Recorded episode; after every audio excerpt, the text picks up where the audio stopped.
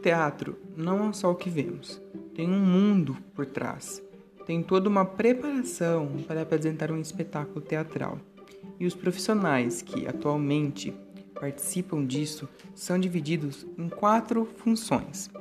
Os profissionais com funções técnicas, sendo eles chefe de audiovisuais, chefe eletricista, contra-regra, diretor de cena, mestre de guarda-roupa, técnicos de luz, entre outros.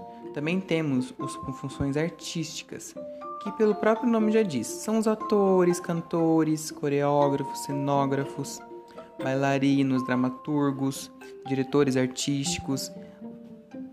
Temos também a divisão dos funções de comunicação e imagem, que são de relações públicas, técnicos de marketing e assessores de imprensa. E tem as funções administrativas, que é o diretor administrativo, diretor financeiro, departamento de turnê, é, diretor de turnê, entre outras.